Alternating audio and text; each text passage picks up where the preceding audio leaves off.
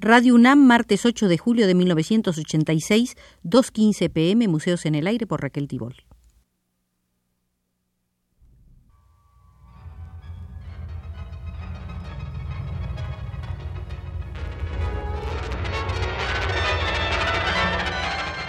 Museos en el Aire.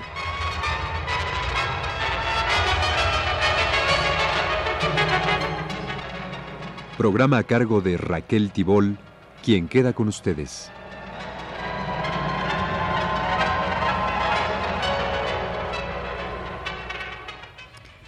Si ustedes nos acompañan, haremos hoy una sexta visita al Museo del Arte Paraguayo en compañía del crítico Ticio Escobar. Comenzaremos viendo la sala de una artista muy sobresaliente, Josefina Pla, nacida en 1909.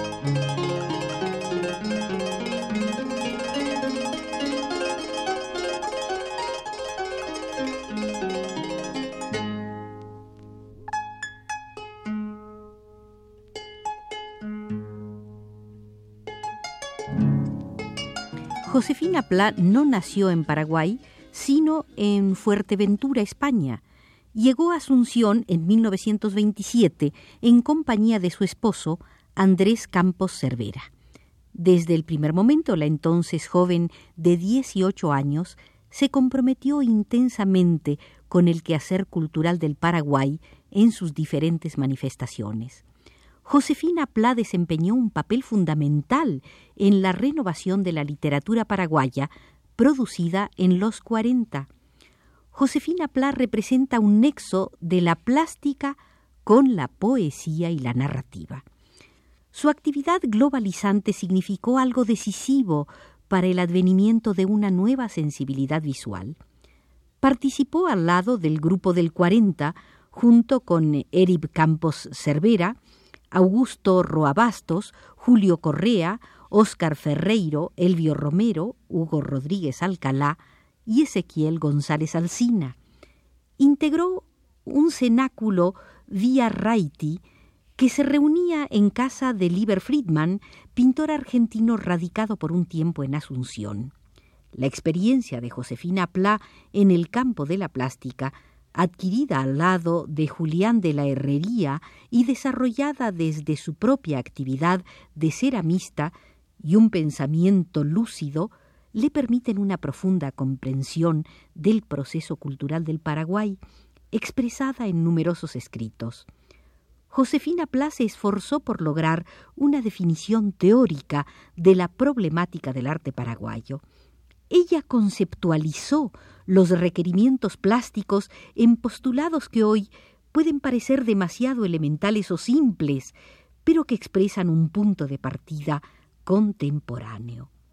En 1954, Josefina Pla señaló la necesidad de un arte de temática propia con sentido universal. Propuso renovar conjuntamente forma y contenido en la pintura paraguaya no precisó las formas concretas para implementar su propuesta, pero señaló con inteligencia las cuestiones indispensables. La necesidad de expresar condiciones históricas propias en relación con lenguajes universales. Propugnó por la libertad expresiva, por el compromiso con la historia y por la seriedad en los propósitos. Primera.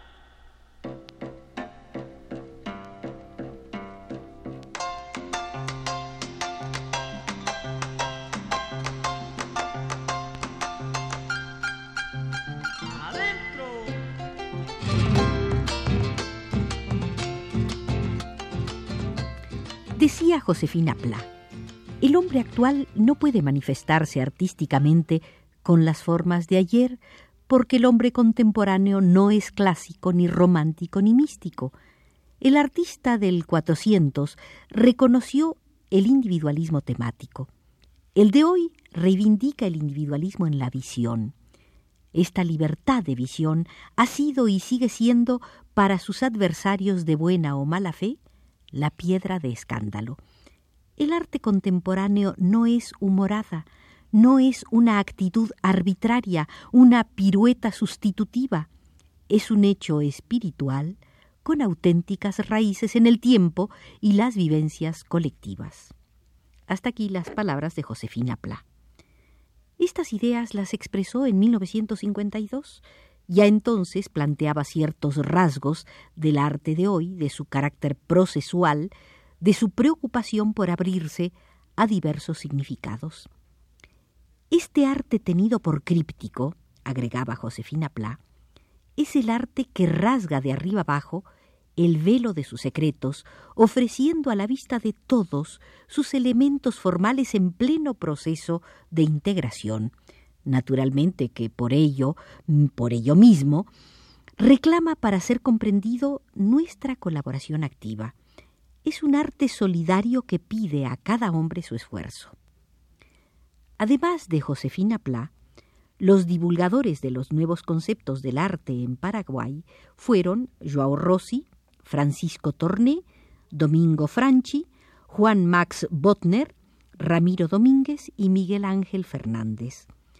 Todos ellos subrayaron la diferencia entre el arte nuevo y el viejo, eludiendo las complicaciones analíticas. Las crónicas periodísticas anunciaban simplemente exposiciones de arte moderno o comentaban la tendencia netamente moderna de tal o cual obra la idea de una modernidad opuesta un poco ingenuamente a las formas tradicionales actúa como un elemento diferenciador y dinámico. Hasta entonces eh, no se daba una conciencia de enfrentamiento entre las actitudes renovadoras y los viejos planteamientos, con un sentido de cambio y ruptura. Los nuevos elementos no eran asumidos como conquistas históricas, sino que se integraban con facilidad en los esquemas anteriores sin cuestionarlos ni superarlos.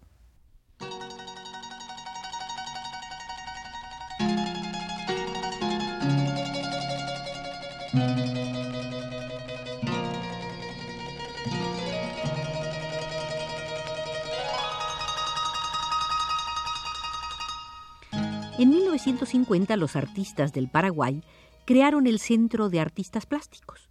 Oldenjara fue el presidente y Joao Rossi el secretario.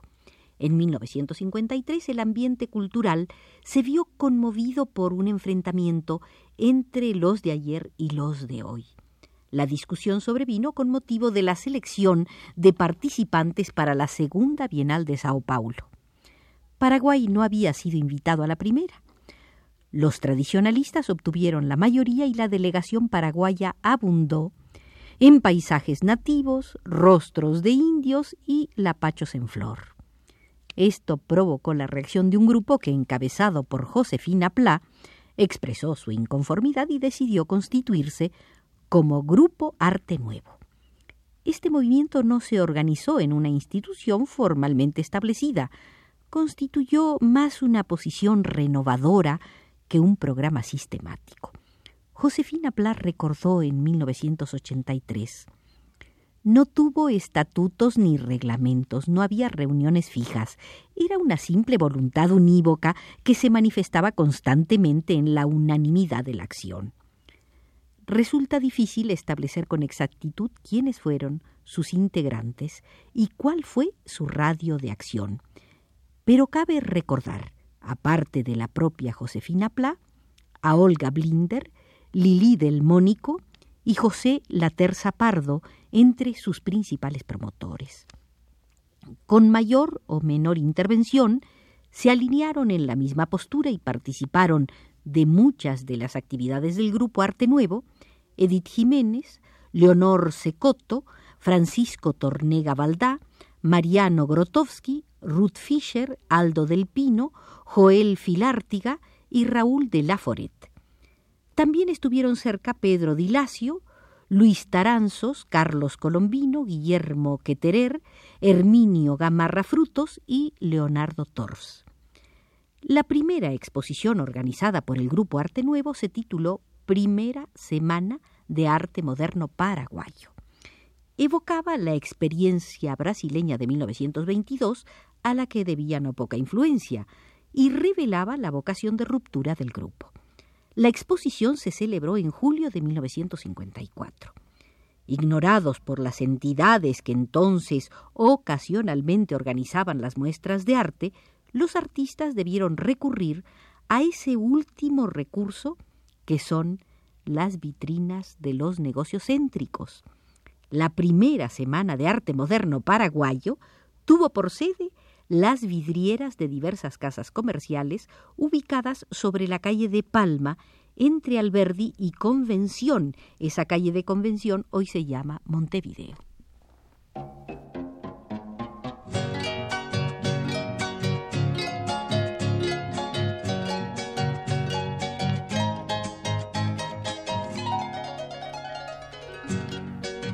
La primera semana de arte moderno paraguayo se desarrolló ante la indiferencia del público. La obra expuesta aparecía como extravagante y suscitaba el rechazo y la burla del espectador con pretensiones de cultura y exigencias academicistas. Pero a pesar de esas dificultades, el grupo Arte Nuevo jugó un papel fundamental, aunque no funcionó sistemáticamente como una institución que organizara toda la práctica estética de entonces, es indudable que actuó como el factor desencadenante de su renovación y el parámetro ineludible desde el cual las nuevas formas se desarrollaron. Ayudó a actualizar las potencialidades de muchos artistas y se constituyó en una alternativa concreta capaz de precipitar la crisis de la larga hegemonía academicista. Su impulso tuvo fuerza, desde 1954 la postura renovadora fue asegurando posiciones y conquistando paulatinamente el territorio entonces fundado. El grupo fue reconocido por artistas de Buenos Aires y de Sao Paulo. Un mes después de la exposición en los aparadores comerciales, fue invitado el grupo a exhibir en la Sociedad Argentina de Artistas Plásticos.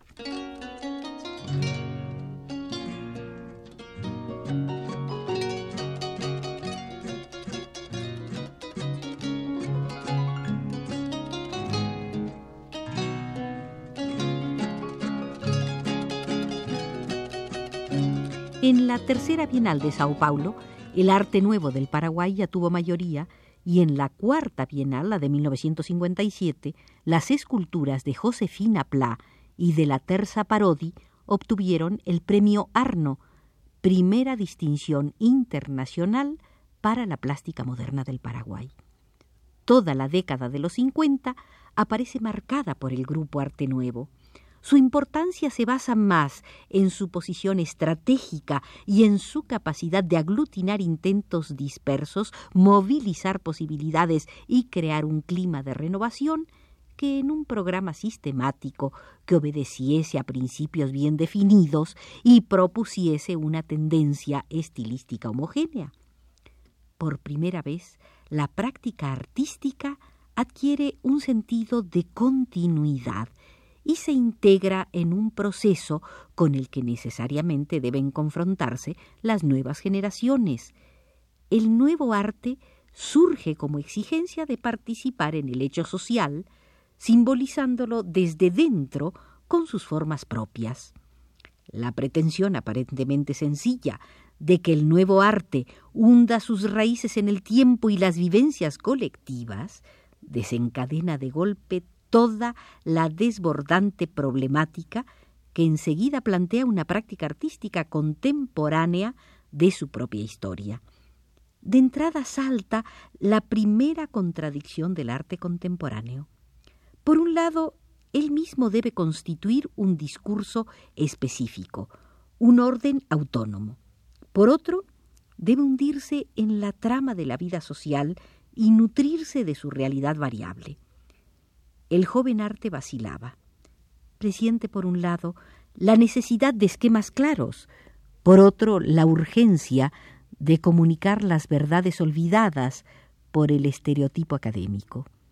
Duda entre adoptar los lenguajes que proponen las metrópolis o buscar signos en la cultura propia.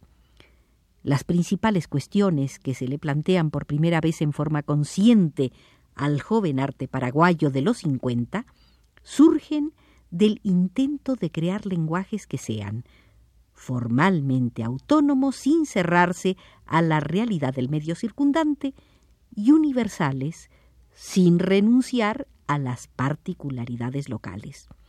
Era inevitable que esta problemática apareciese confusa y sus términos borrosos. En 1954, Josefina Pla dijo, unifica a los artistas su ansiedad sincera por renovar, paralelamente con la forma, el contenido de la pintura paraguaya, incorporándole la palpitación humana, el don comunicativo. El tema humano nacional encierra un caudaloso venero de emoción artística inexplorado todavía y que no puede hallar su expresión dentro de los moldes hasta ahora aceptados en la pintura del Paraguay.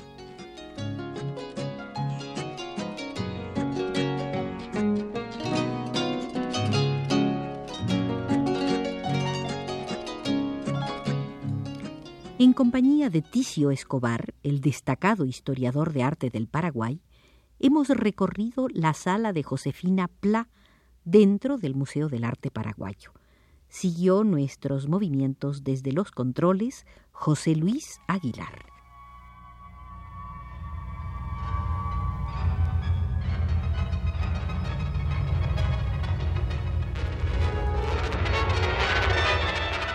Este fue Museos en el Aire.